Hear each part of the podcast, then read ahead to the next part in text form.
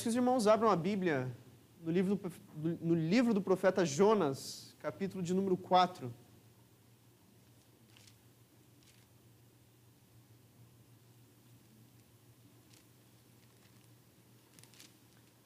Jonas, em seu último capítulo, Jonas 4. Nós passamos por todo o livro até agora, até chegarmos aqui. Os irmãos se lembram, nós vimos no primeiro capítulo a soberania do Senhor, e esse tem sido o tema geral da nossa série de pregações. Nós vimos primeiro que Deus é soberano para ser justo, a maneira que Ele quer. Vimos depois que Deus ele é soberano para ser misericordioso, soberania para a misericórdia. Deus tem misericórdia de quem Ele quiser. Nós vimos na semana passada que Deus é, é soberano para a salvação, que Deus ele salva a quem Ele quer. E nesta manhã nós veremos a soberania para o ensino, que Deus é soberano para nos ensinar o que Ele quiser, ao modo que Ele quiser. Nós, nossa exposição será no capítulo 4 de Jonas, porém, o capítulo ele começa dizendo assim, com isso. A pergunta é, com isso o quê? É o que, é o que fala no verso 10 do capítulo anterior. Então, a nossa leitura começará um versículo antes. Viu Deus o que fizeram, como se converteram os ninivitas do seu mau caminho. E Deus se arrependeu do mal que tinha dito lhes faria e não o fez. Com isso, desgostou-se Jonas extremamente e ficou irado. E orou ao Senhor e disse: Ah, Senhor, não foi isso que eu disse estando ainda na minha terra? Por isso me adiantei fugindo para Tarsis, pois sabia que és Deus clemente e misericordioso e tardio em irar-se e grande em benignidade que te arrependes do mal. Peço-te, pois, ó Senhor, tira minha vida, porque melhor me é morrer do que viver. E disse o Senhor: É razoável essa tua ira? Então Jonas saiu da cidade e assentou-se ao oriente da mesma. E ali fez uma enramada, uma tenda, e repousou debaixo dela à sombra, até ver o que aconteceria à cidade. Então fez o Senhor Deus nascer uma planta que subiu por cima de Jonas, para que fizesse sombra sobre sua cabeça, a fim de o livrar de seu descon... Perdão, de, de, do seu desconforto. Jonas, pois, se alegrou em extremo por causa da planta. Mas Deus, no dia seguinte, ao subir da alva, enviou um verme, o qual feriu a planta e esta secou. E nascendo o sol, Deus mandou um vento calmoso oriental. O sol bateu na cabeça de Jonas de maneira que desfalecia, pelo que pediu para si a morte, dizendo: Melhor me é morrer do que viver. Então perguntou Deus a Jonas: É razoável essa tua ira por causa da planta? Ele respondeu: É razoável a minha ira até a morte. Tornou o Senhor: Tens compaixão da planta que te não custou trabalho, a qual não fizeste crescer, que numa noite nasceu e numa noite pereceu, e não hei de eu ter compaixão da grande cidade de Nínive, em que há mais de 120 mil pessoas que não sabem discernir entre a mão direita e a mão esquerda, e também muitos animais? Meus irmãos, nós já vimos em pregações passadas, ou melhor, numa pregação passada, que nós falamos sobre o vocabulário que nós precisamos para interpretar a realidade. Que muitas vezes aparece alguma coisa que a gente não sabe direito o que é, a gente não sabe nem definir direito o que é aquilo. E hoje, semelhantemente, nós vamos ver mais uma vez uma falha da maneira que a gente enxerga o mundo. Especialmente a gente vai ver, natural, naturalmente a gente vai ver sobre uma falha que Jonas tinha na maneira que ele enxergava o mundo. Essa pregação ela vai ter três partes, só que as duas primeiras elas são uma consequência da outra e a terceira ela é resultado das duas anteriores. É muito comum no vocabulário humano, na cultura humana, utilizar a figura da maneira que a gente enxerga, a visão, para falar sobre outras coisas. Na medicina é chamado de sinestesia, uma correlação que muitas pessoas têm entre alguns sentidos. Então a pessoa ela ouve um barulho e muitas vezes ela consegue ter uma imagem muito visual daquele som. Então toca uma nota dó, por exemplo, a pessoa tem uma, uma figura, uma cor, uma, um formato, um cheiro, alguma coisa assim que lembra ela daquele sentido. Não é comum a todas as pessoas isso. Só que nós, seres humanos, nós gostamos muitas vezes de associar a nossa visão a muitas coisas que a gente sentiu. É por isso que a poesia, geralmente, ela é muito gráfica. Ontem, quando a gente estava com, com, os meninos, com, com, os gêmeos, numa uma caminhada que a gente fez, a gente viu a lua e daí a gente falou, olha que bonito a lua cheia ali, que poético. Mas não era lua cheia. Que outra, qualquer outra lua não tem graça. Você vai escrever uma poesia, você tem que escrever sobre a lua cheia, porque é a lua poética. Você vai escrever uma poesia sobre a lua crescente, não, não tem o mesmo efeito nós associamos muitas vezes as nossas emoções àquilo que a gente vê. Então, por exemplo, o nosso irmão Carlos, ele está com uma camiseta dos Beatles e é uma camiseta da época que foi feito um desenho, uma, um filme que os Beatles fizeram, é, que chama Yellow Submarine, que ilustrava todo o álbum da, que é, todo um álbum deles. E parte da trama desse filme é que existiam uns existiam uns, uns seres ali chamados Blue Minis, os malvados azuis, que você tinha todo aquele mundo psicodélico, todo amarelinho, colorido, bonito, com toda, toda a resplandecência psicodélica daquela época, daquela década. E você tinha os Blue Minis, você tinha aqueles malvados azuis que queriam pintar tudo de azul e deixar tudo triste. Até em inglês, antigamente, eu creio que hoje não seja mais comum essa expressão, acho que é igual a gente vê antigamente o pessoal da velha guarda, né, usando expressão tipo bicho, brotinho, acho que é, é mais ou menos semelhante a isso. Mas o pessoal gostava de falar, de se sentir azul, I'm feeling blue, no sentido que a pessoa está se sentindo triste. No nosso país, a, a, cor azul talvez tenha chegado um pouquinho, pelo menos na música, tenha chegado um pouco mais feliz. Né? A gente tem sobre o, o azul da cor do mar, que a gente gostaria de ver um mundo todo azul, né? Só que a gente faz justamente essas comparações, porque muito do que é, nos é visual fala ao nosso coração. Tem uma música também, se não me engano, dos Rolling Stones, que fala sobre o cara que ele viu uma porta vermelha e ele queria pintá-la de preto. É um cara trevoso, né? A gente tem uma musiquinha também que a gente canta para as crianças que não fala sobre uma cor, mas fala sobre uma imagem visual também, sobre um homenzinho torto. Ele andava torto, a vida dele era torta, só que um dia o homenzinho torto, ele encontrou a Bíblia e tudo que era torto Jesus endireitou.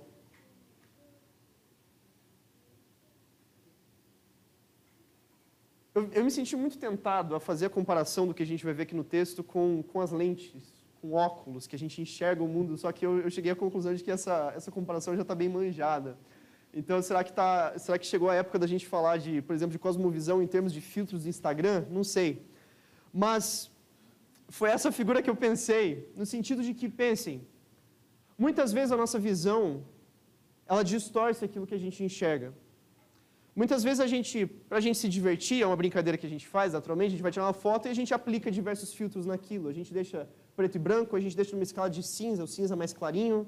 A gente pega aquilo que é cinza, deixa um pouquinho marrom para ficar efeito sépia, que o pessoal fala, ficar um pouquinho com efeito de algo antigo.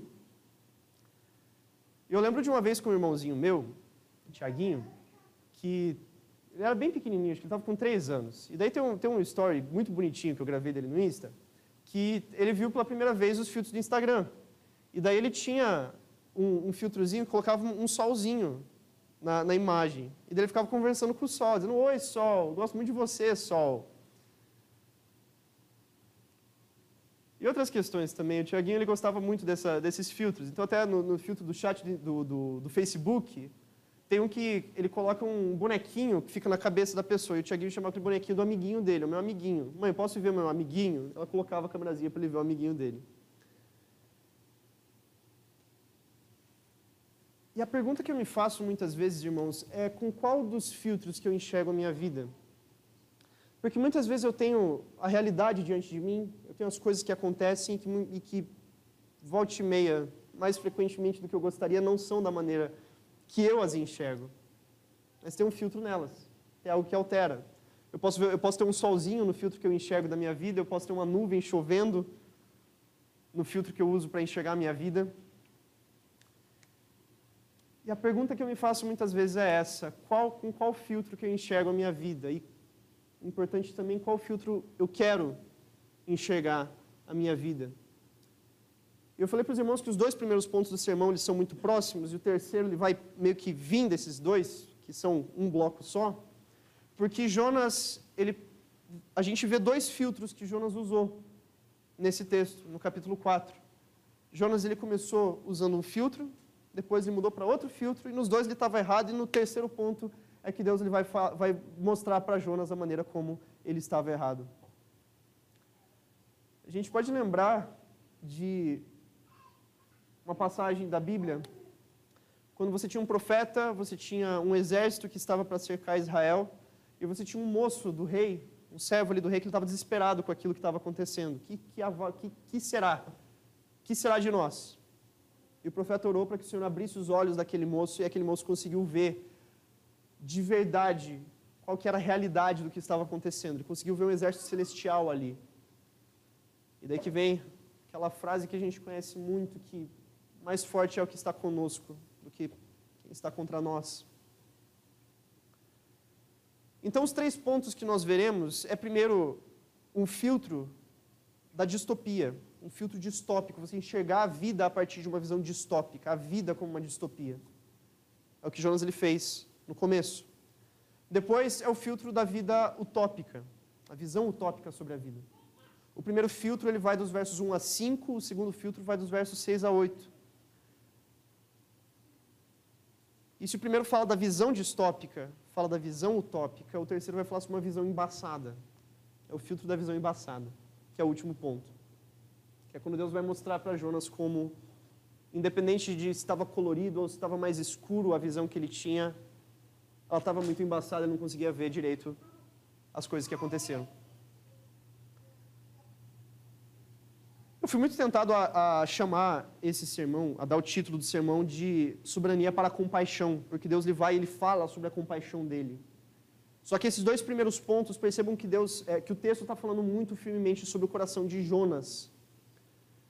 E eu creio que esse texto ele nos fala sobre a conformidade Deus está ensinando a Jonas a ter conformidade, a estar dentro da mesma forma que Deus oferece para que ele enxergue o mundo. Dentro da mesma forma, conformidade com a visão de Deus. Jonas estava fora de conformidade com aquilo que Deus colocou na realidade e Deus ensinou Jonas a entrar nessa conformidade. E a prova disso, meus irmãos, é que depois desse texto terminar, depois que termina o capítulo 4, Jonas ele voltou para Israel e ele escreveu o livro de Jonas e colocou aqui todas essas grandes verdades e maravilhas que a gente conseguiu aprender até agora. O assunto do texto é que Deus ele não precisa conformar a vontade dele à sua. Deus não precisa se conformar a você. E aqui entra o ensinamento central que, que nossa pregação nesta manhã vai falar. Se a gente sabe que Deus ele não precisa conformar a vontade, a vontade dele à sua, você é quem precisa conformar a sua vontade à vontade de Deus. Conformidade. E a pergunta que nos vem é como que eu faço isso? Como é que eu posso me conformar com a vontade de Deus? Conformidade vem através do abandono. Para nos conformarmos à vontade de Deus, nós precisamos abandonar a visão distópica, a visão utópica e a visão embaçada. Serão esses os nossos três pontos eu usei esses dois termos, visão distópica e utópica, porque eu não encontrei termo melhor para descrever a maneira que a gente enxerga muitas vezes a nossa vida. Dentro da política, a ideia de uma distopia é que ela é o, contrário de uma utopia. Então, como é que funciona? A pessoa ela começa a imaginar um mundo cor-de-rosa. Então, ah, se eu fizer isso, se eu fizer aquilo, se a sociedade conseguir fazer isso, se isso acontecer comigo, vai acontecer uma utopia. Todos os problemas vão se resolver. A minha vida vai encontrar o final que eu tanto espero dela. Vai encontrar a sua finalidade. Eu vou encontrar o meu sentido de ser, que é uma busca por redenção. Isso é utopia.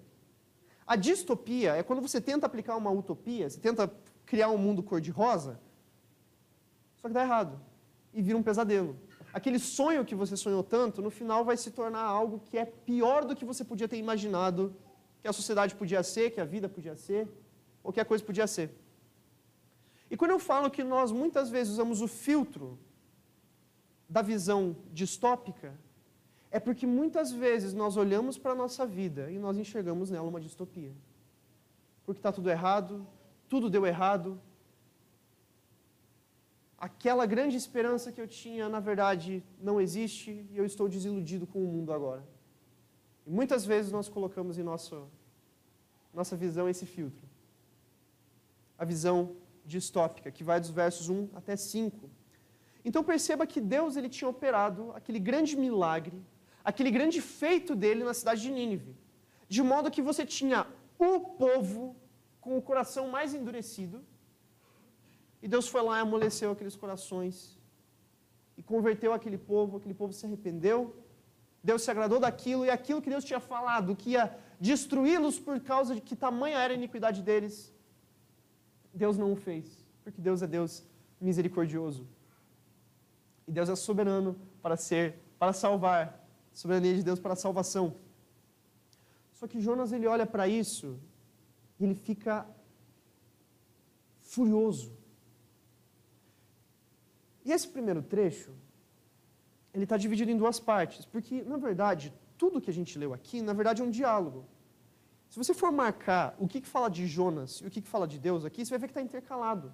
Jonas fala alguma coisa, o Senhor responde. Jonas fala mais alguma coisa, Deus faz alguma coisa. Jonas fala outra coisa, Deus dá a resposta final dele. Então é, é, é um diálogo intercalado, é muito bem intercalado aqui.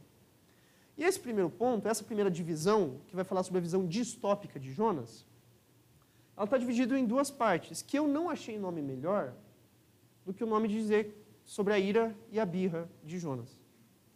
Porque Jonas ele começa furioso, começa falando para Deus: Deus, eu sei quem que o Senhor é, eu conheço o seu caráter. E, e Jonas faz uma descrição maravilhosa dos atributos de Deus. Eu sei que o Senhor é um Deus clemente, misericordioso, tardio em irar-se, grande em benignidade, que te arrependes do mal.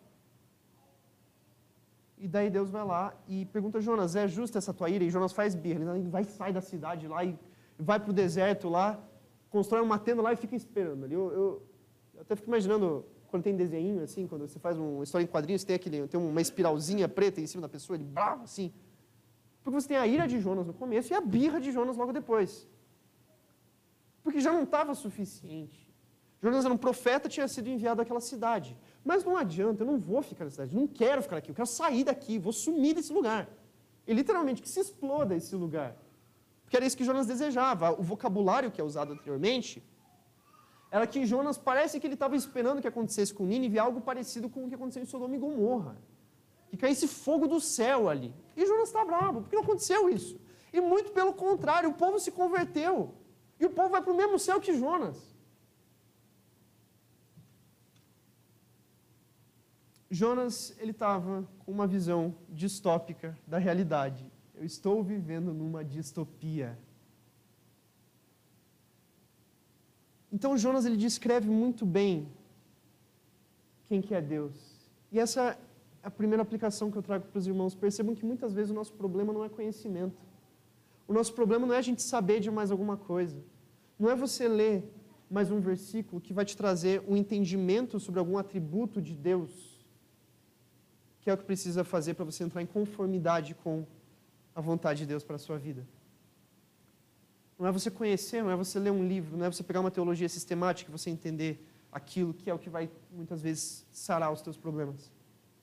Muitas vezes Deus precisa tratar muito mais fundo no teu coração e é por isso que Deus nos leva presentemente, pega a gente pela mão e leva a gente para os lugares mais tortuosos, imagináveis. Muitas pessoas passam por coisas que a gente nem imagina o que foi. Muitas vezes o problema que a gente tem não é de conhecer os fatos. Só que aqui a gente precisa lembrar das promessas do Senhor nesses momentos. Quando a gente conhece a Deus, e é justamente isso que é o problema. A gente, por exemplo, você sabe que Deus é um Deus misericordioso, e isso te irrita grandemente porque você não vê a misericórdia dele na tua vida. É porque, primeiro, você está na armadilha da distopia, você está usando o seu filtro da distopia. Só que você se esqueceu das promessas de Deus, de que Ele é um Deus verdadeiro, de que aquilo que Ele fala é a verdade. E que o problema sempre estará na maneira que você está interpretando e não naquilo que Deus está fazendo. E parece óbvio isso, né? Não, o problema está na gente, não está em Deus, porque Deus é perfeito. A gente sabe que Deus é perfeito, a gente tem fé que Deus é perfeito.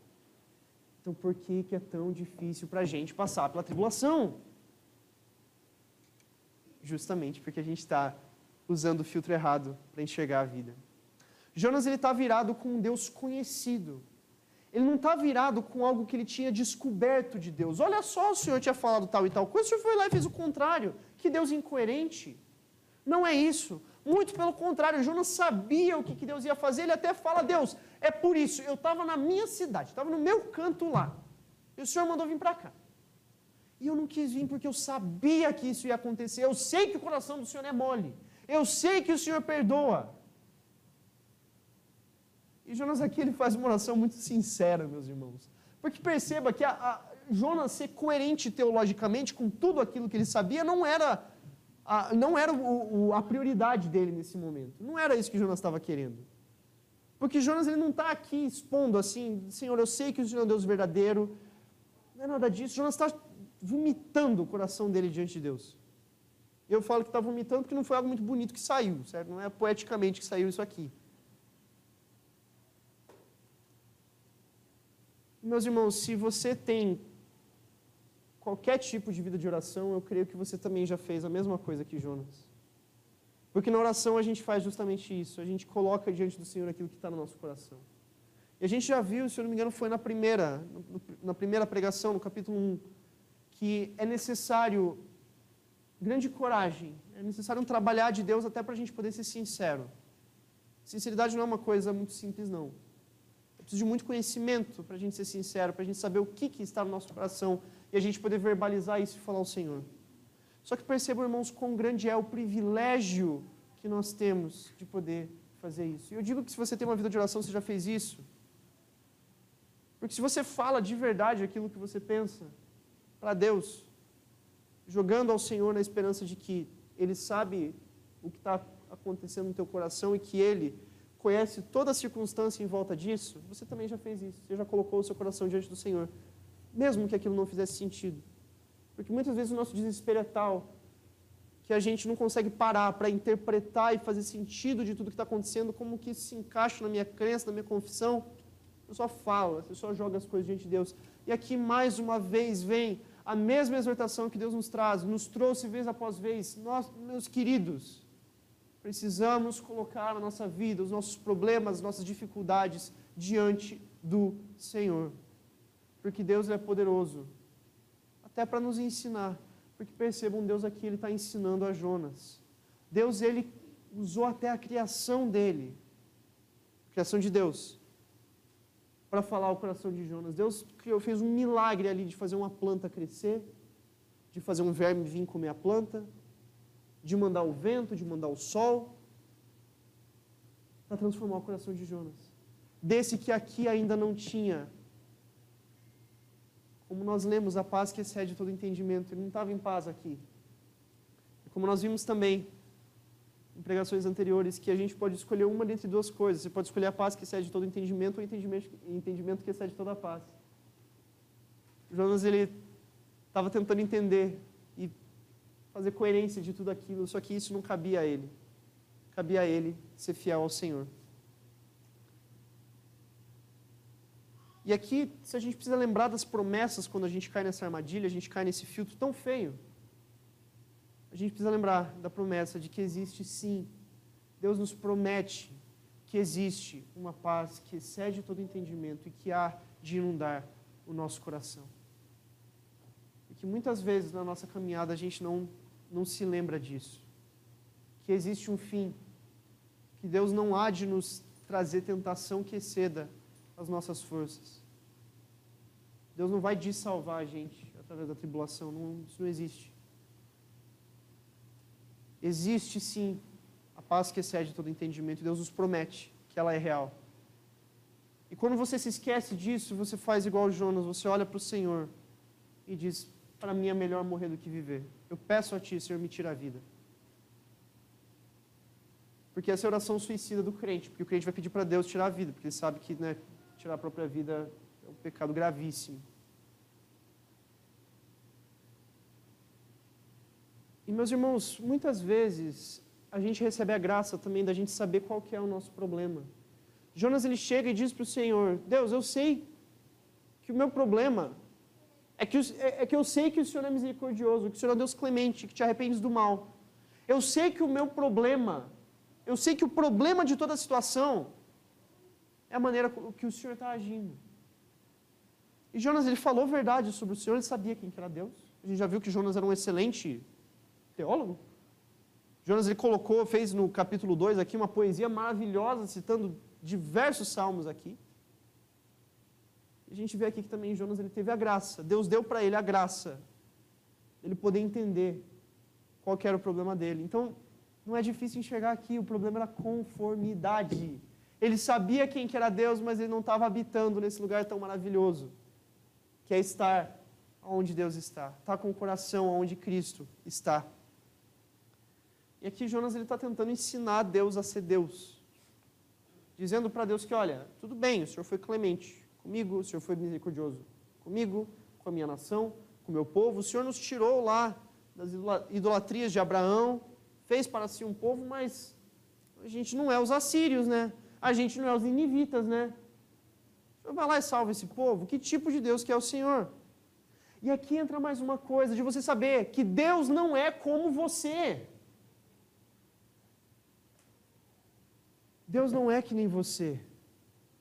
Deus não tem as prioridades que você tem, Deus não enxerga como você enxerga, Deus não ensina como você quer ser ensinado.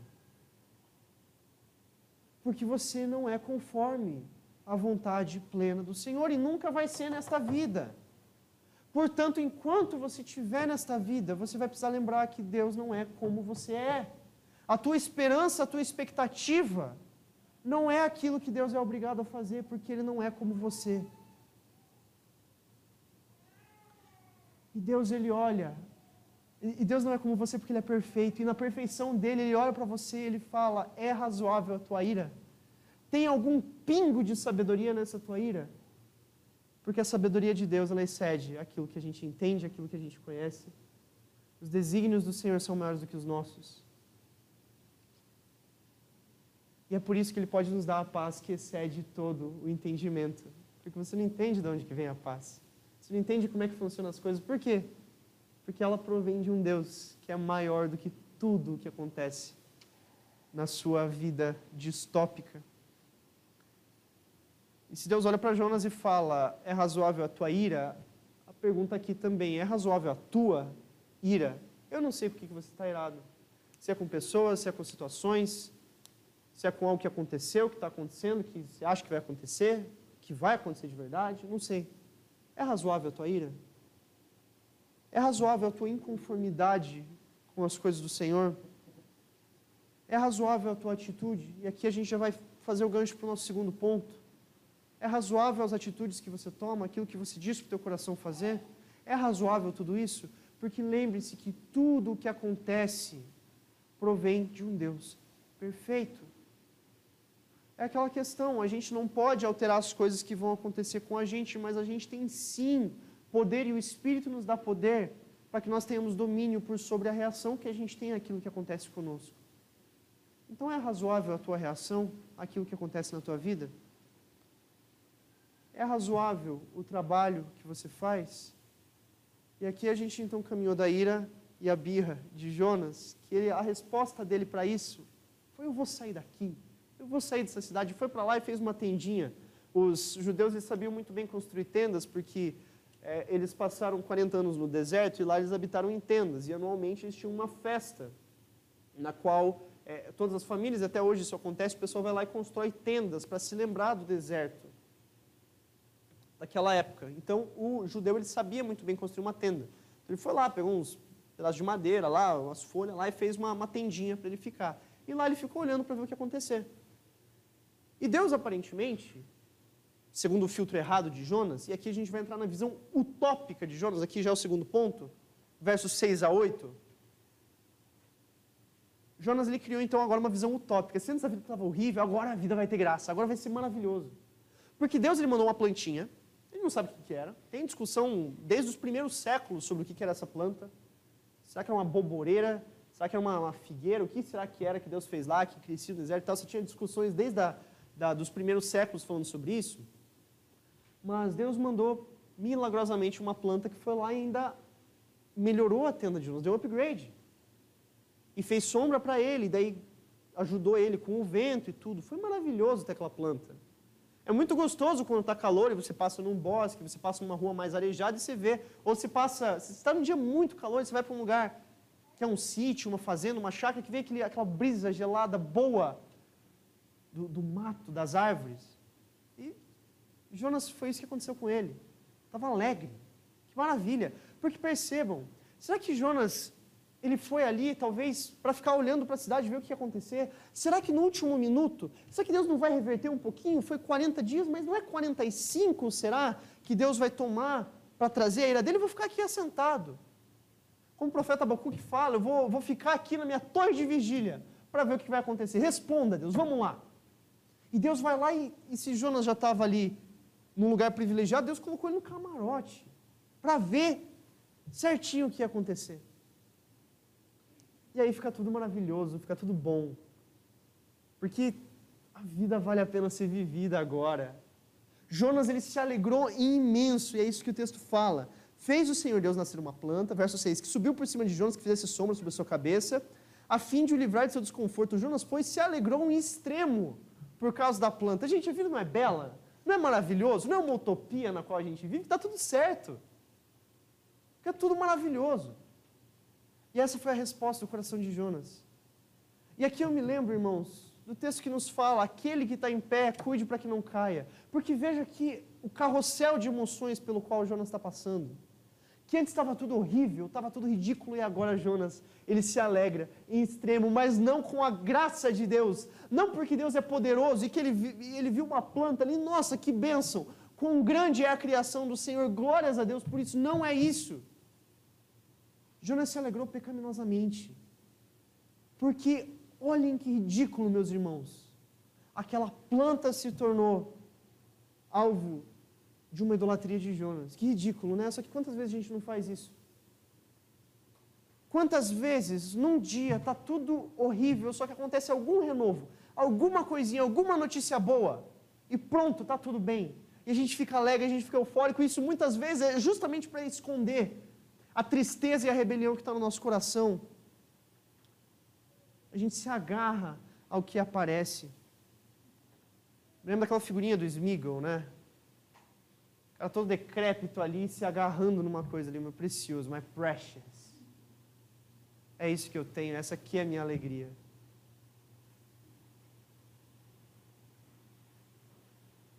E a gente fica mendiga, mendigando por alguma coisa que nos traga alegria. Nessa visão utópica, nesse filtro que a gente muitas vezes encontra. É um alívio para a dor, é uma coisa boa que aparece pronto, aqui já já vem a resposta, acabou, tá, tá, tá tudo bem.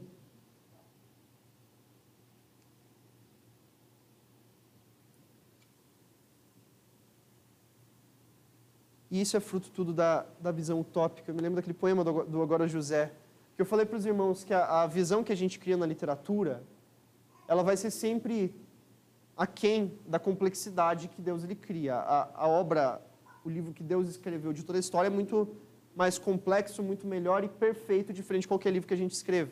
E por isso, muitas vezes, a gente pega alguns poemas, alguns livros, e ali não existe esperança. Naquele universo criado pelo poeta, não existe esperança. Eu me lembro de quando o poeta ele fala que a noite esfriou, o dia não veio, o bonde não veio, não veio a utopia, e tudo acabou, tudo fugiu, tudo mofou, e agora, José? Você esperava a utopia, e é justamente isso que acontece. Porque a visão utópica não dura muito tempo. Esse filtro ele é só alguns segundos que dá para gravar o vídeo, não é, não é muito. Porque a visão utópica dura pouco.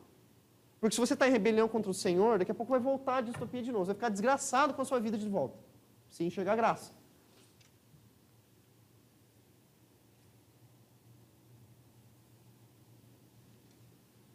E é isso que muitas vezes nos acomete, irmãos. Só que nisso, a gente vê Deus, que é maior do que nós somos, e que Ele também ensina diferente do que a gente acha que Ele deveria ensinar. A pedagogia de Deus é diferente da nossa. Porque aqui tem um, uma, uma questão metodológica, sabe? É, como é que você sabe que você não sabe uma coisa ainda? Às vezes dá, às vezes é possível. Ah, explorei um monte de coisa ali, sei lá, você está está num lugar lá, tem muita coisa para você, você investigar, e tem algum lugar que você sabe que você não investigou ainda. Legal. Mas se você perder alguma coisa, se perder um detalhe, É muito difícil, metodologicamente difícil isso. Por exemplo, se, eu, se, eu, pego um livro, vamos dizer que eu estou revisando um livro. Certo? Teve um autor lá escreveu um livro e eu estou aqui para revisar o livro. Para eu dizer que tem algum erro de digitação, de português, alguma coisa no livro, eu preciso achar um para dizer que tem, certo? Eu achei um, tem erros no livro. Agora, para dizer que não tem nenhum erro no livro, é muito mais difícil. Não basta eu ler o livro inteiro, porque pode ser que alguma coisa tenha passado por mim.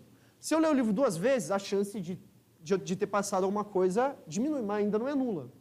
Então, como é que eu provo que não tem erro em alguma coisa? É um erro metodológico, é um problema metodológico esse. Como é que você prova? Como é que você mostra?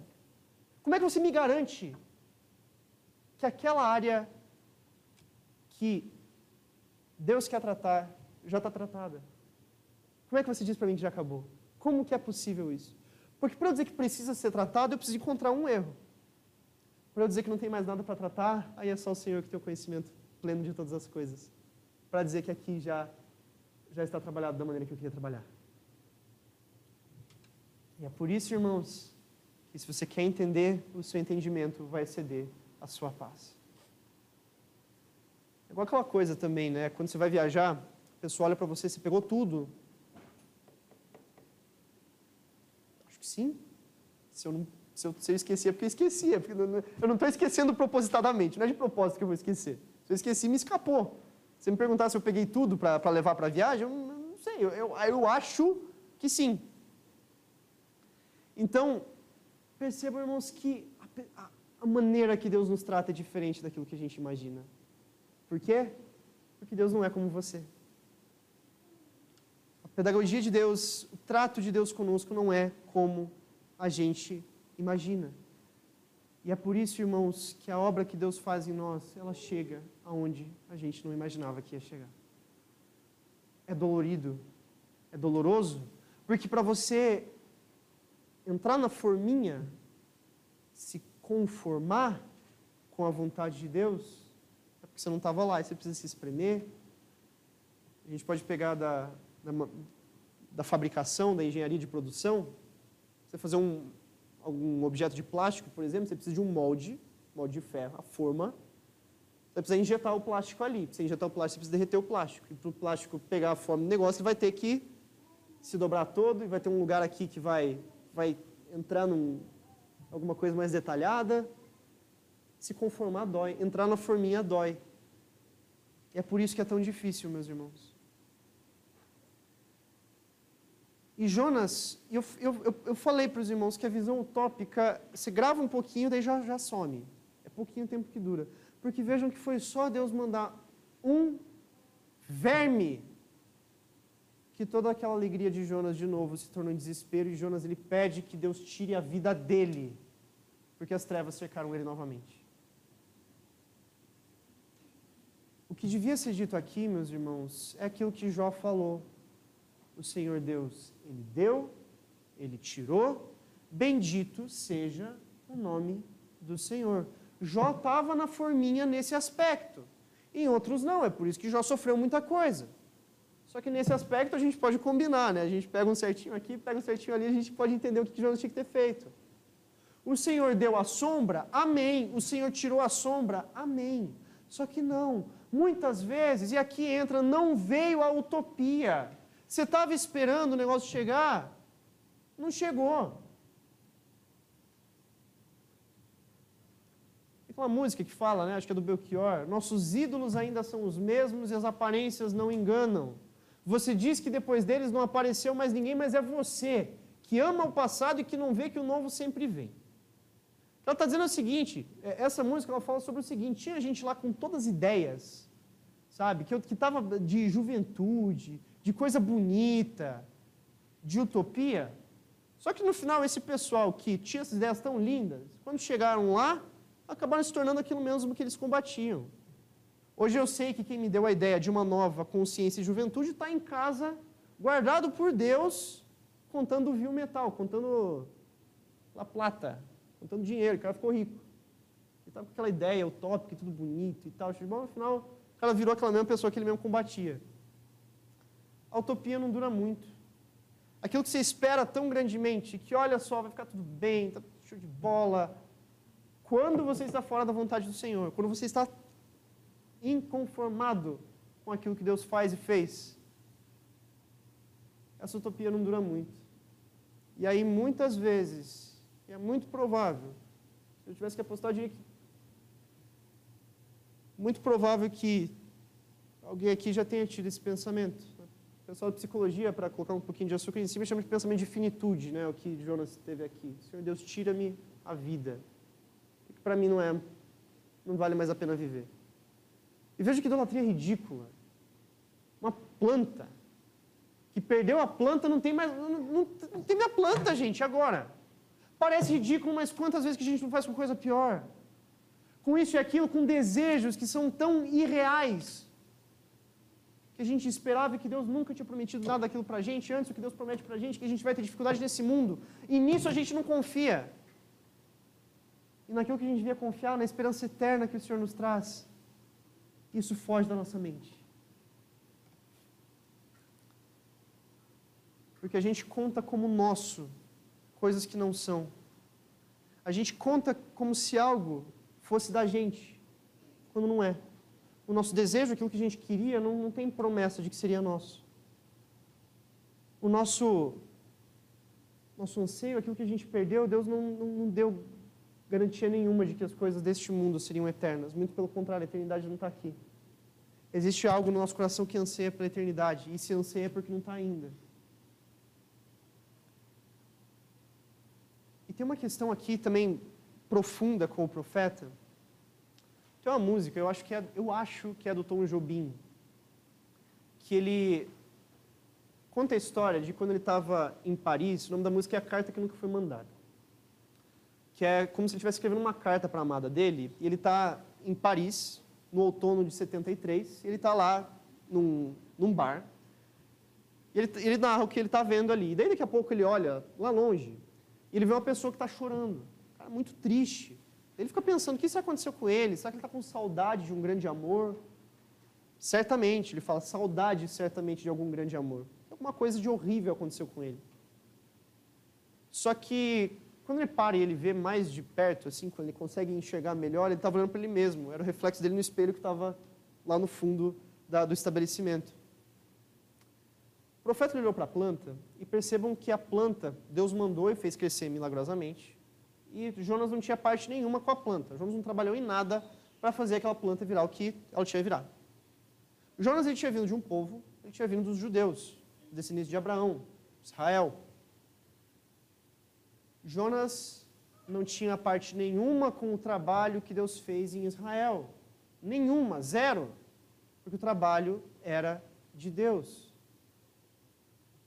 O Senhor trouxe grandes bênçãos para o povo de Israel pela graça de Deus. O Senhor fez a planta crescer pela graça dele. Deus trouxe guerra após guerra, trouxe destruição após destruição ao povo de Israel. Deus destruiu a planta. Porém, Deus teve misericórdia de Nínive. E isso doía fundo no coração de Jonas. E aqui parece que agora está justificada a ira dele, né? E Deus olha para ele e fala: é justificável essa tua ira? A primeira resposta de Jonas foi, foi a birra dele. A segunda resposta dele, e aqui a gente já vai entrar no último ponto, versos 9 a 11, que então a gente viu essas duas questões que Jonas estava fazendo, a visão distópica primeiro, a visão utópica por segundo. E agora Deus vai mostrar a visão embaçada de Jonas. Porque agora Jonas ele fala se é razoável a ira dele. Então, a partir do verso 9, perguntou Deus a Jonas: É razoável essa tua ira por causa da planta? Jonas respondeu: É razoável minha ira até a morte. É, e, e, a pergunta que eu fiz para os irmãos agora há pouco: É razoável a tua ira? É razoável a tua inconformidade? Muitas vezes você vai olhar e responder: É razoável a minha inconformidade até a morte. Como Jonas fez. Nosso coração ele faz isso. Só que eu digo, irmãos, Deus ele vê, você não. Deus ele vê o trabalho que ele quer fazer, você não. E é por isso que Deus ele fala, é por isso que o salmista nos diz: irai-vos e não pequeis. Porque é possível sim a gente ter uma ira que arde no nosso coração. Jesus mesmo ele fala: "Bem-aventurados aqueles que têm fome e sede de justiça, porque eles vão se fartar disso um dia." Só que a nossa ira não é, muitas vezes, segundo aquilo que Deus nos traz. E se você está em crise por causa da tua inconformidade, por causa da tua ira, por causa da tua amargura, é porque a tua ira é pecaminosa e você está em pecado. E tente entender o que Deus quer trabalhar em você. Tente entender o que Deus está transformando no teu coração.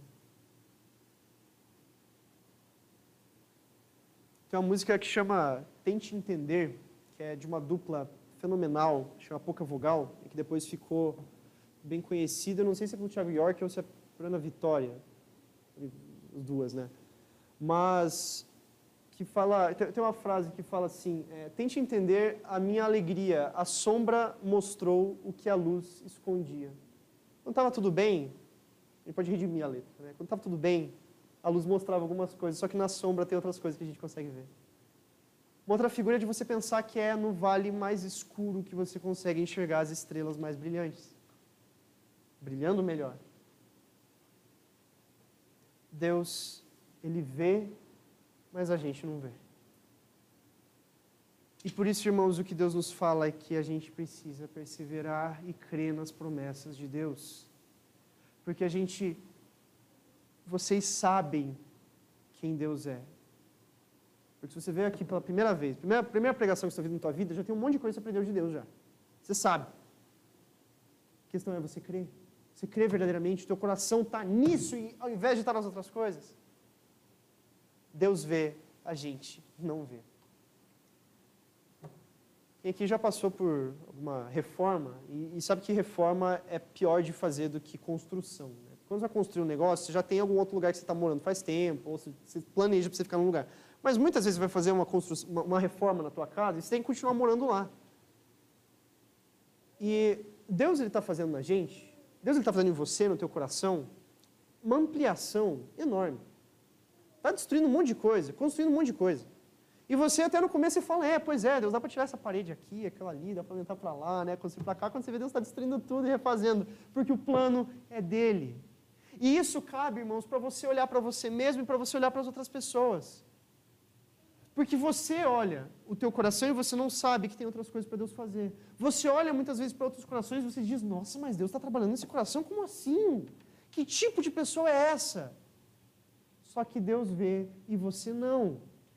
Enquanto você está caminhando ali, você está vendo uma parede bonita aqui, uma parede ali, Deus está falando: Não, porque eu vou destruir aqui, eu vou destruir ali. Aí eu vou ampliar, eu vou ampliar para lá, eu vou colocar aqui, eu vou pintar de tal cor essa parede, daí eu vou colocar aqui tal móvel, vou comprar o melhor móvel possível para colocar aqui. E daí quando for fazer tal coisa, vou colocar esse negócio aqui de pedra, e você está olhando ali e você está vendo concreto armado. Está vendo cal, está vendo poeira. Está vendo os caras com a britadeira ali batendo e, e é isso que você vê.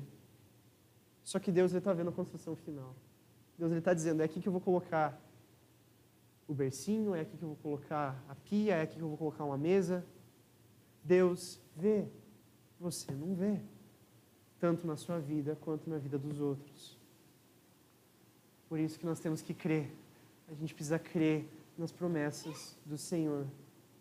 A gente crê na promessa do renovo, de que ainda que venham as dificuldades, a gente sabe que um dia elas passarão. A gente sabe, outra promessa, a gente sabe que existe a paz que excede todo entendimento. A gente sabe que Deus há de completar a boa, a boa obra que Ele começou em nós. Deus vê e constrói, e constrói. Deus vê a casa construída. E se a gente vê essa ira de Jonas mais uma vez, questão da planta, que Jonas não tinha parte com nada, Jonas não fez nada. Na verdade, que essa é uma grande temática do livro. Jonas não fez nada, não fez nada pra, por Nínive, ele só foi lá e pregou a mau gosto o pessoal se converteu. Jonas não fez nada por Israel. Jonas não fez nada pela planta. Só que Deus ele olha para Jonas e fala: Você teve compaixão dessa planta, mas você não teve compaixão de um povo. A pergunta que eu faço para vocês, irmãos, é: segundo aquilo que você está irado, o que é que tem da tua mão naquilo que você perdeu? o que, que é teu naquilo que você perdeu. Porque existe uma questão também, a gente pode pensar na medicina. Ninguém, nenhum médico cura ninguém. O médico não, não sara ninguém, ninguém não, não, consegue sarar nada. Não existe isso. O médico ele faz algumas coisas para o corpo se, se consertar. O corpo se sara sozinho, o médico vai lá e só faz umas coisas lá para ajudar. Tentar ajudar. A pessoa não faz nada também. Você não pode olhar e mandar teu, teu machucado se, se voltar ao normal. Eu, eu, os irmãos não, espero que os irmãos não tenham percebido, mas eu estou com meus pés muito machucados por causa de uma caminhada que a gente fez ontem. Não dá para fazer sarar. Não, Sara, não, não dá. Você não faz nada, o médico não faz nada. Você joga o remedinho ali, o corpo se sara. O corpo se resolve. O quanto daquilo que você perdeu é teu. Foi você que fez. E a resposta é nada. Porque a história é de Deus. É dele. Todas as coisas são dele. E a questão que nos vem é: persevere. Persevere nas promessas do Senhor. Persevere naquilo que Deus disse que há de acontecer. Persevere no spoiler alert, no spoiler que Deus mandou sobre o fim de todas as coisas. E aqui a resposta também até para a pessoa que olha e fala: tira-me a vida. Porque para mim é melhor morrer do que viver. Persevere. E perceba que a resposta para o suicida não é diferente para a resposta para qualquer um de nós. Persevere. É isso que Deus quer que a gente faça na tribulação. Persevere. E Deus ele olha e ele fala assim, olha, começo do verso 10, começo do verso 11. Tornou o Senhor, Deus falou, tens compaixão da planta que te não custou trabalho. Verso 11. E não hei de eu ter compaixão da grande cidade de Nínive? E Jonas falou, que Deus ele é compassivo. Eu sei que o Senhor tem compaixão e Deus vai falar, eu sou compassivo mesmo.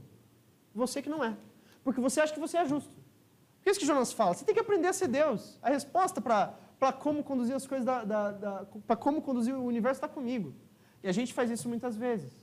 A gente se enxerga como aquele que está correto, como aquele que não fez nada de errado, como aquele que é o, a, forma para que o mundo se enquadre nela. Só que Deus ele olha, e para essa pessoa toda cheia de razão e toda cheia de justiça, e falando dos problemas sociais, falando das coisas mais belas e lindas, ele fala: você perceba que eu sou compassivo, você não é, porque você não sabe ter nem misericórdia de uma planta. E quem dirá você saber ter misericórdia dos povos, quem dirá você saber conduzir as coisas. E olha para a sua tribulação, e pense nela nos termos do Senhor. Porque muitas vezes eu posso dizer, isso é duro, mas é o que o Senhor fala. Você pode perder um ente querido e você não sabe como é possível, você não consegue encaixar isso na realidade que você vive. A resposta de Deus não vai dizer, não vai diferir muito daquilo que Deus falou para Jonas. Meu querido, você não sabe lidar com vida e morte. Eu sei. Você não sabe. Você não sabe lidar com a tua vida. Você não sabe lidar com as questões que acontecem contigo. Quem sabe sou eu. Porque se você soubesse, você não estava na crise que você está. Quem sabe sou eu. Então Deus lhe fala: sim, eu sou compassivo. E a mesma coisa, a mesma palavra, ela tem cheiro de vida em algum momento tem cheiro de morte em outro. Em algum momento é muito bom ouvir da compaixão de Deus. Deus me salvou, Deus me tirou da barriga do peixe. Mas em outra hora, a mesma atitude do Senhor tem cheiro de morte. E você olha e você pensa que tira-me a vida. Porque eu não sei como é que pode que Deus seja assim. E aqui, meus irmãos, eu digo, nós já temos o que a gente precisa para continuar. Você já tem o que você precisa para perseverar. Persevera. Segue. É aquela música, eu, eu, eu sempre falo, acho que umas sete, dez pessoas aqui já devem ter ouvido eu falar em alguma situação sobre essa música. E falar mesmo, é a mesma coisa sempre, porque eu amo. Aquela música do Deus enviou. Deus enviou seu filho amado. O refrão dela, em inglês, ele fala que é, porque eu sei que Deus, que Cristo é o dono do futuro, a vida vale a pena ser vivida simplesmente porque ele vive. Só isso. Só pelo fato de que Cristo vive, a gente já tem aqui a realidade da esperança que a gente precisa para viver tudo que, tudo que vier. Porque sim, Deus é compassivo. Sim, Deus é benigno. Sim, Deus é misericordioso. Então habite nessa verdade, more dentro dela. Porque é isso que Deus pede de nós quando nós estamos na tribulação. Persevere. E não se engane, irmãos. É, bem recentemente eu estava no carro com os amigos meus e o pai deles colocou algumas músicas para tocar no carro e uma das músicas é, falava There's a bad moon rising. Tem uma lua má surgindo no horizonte. E hoje tem sim uma lua má, trazendo mal agouro, surgindo no horizonte. Falei meio místico assim, mas o que eu quero dizer, irmãos, tribulações virão. Problemas virão. Quem sabe problemas que a gente nunca tenha visto antes na vida. Persevere. Porque essa é a palavra de Deus para a gente agora. E essa é a palavra de Deus para a gente até que o Filho volte. Deus nos abençoe. Oremos todos.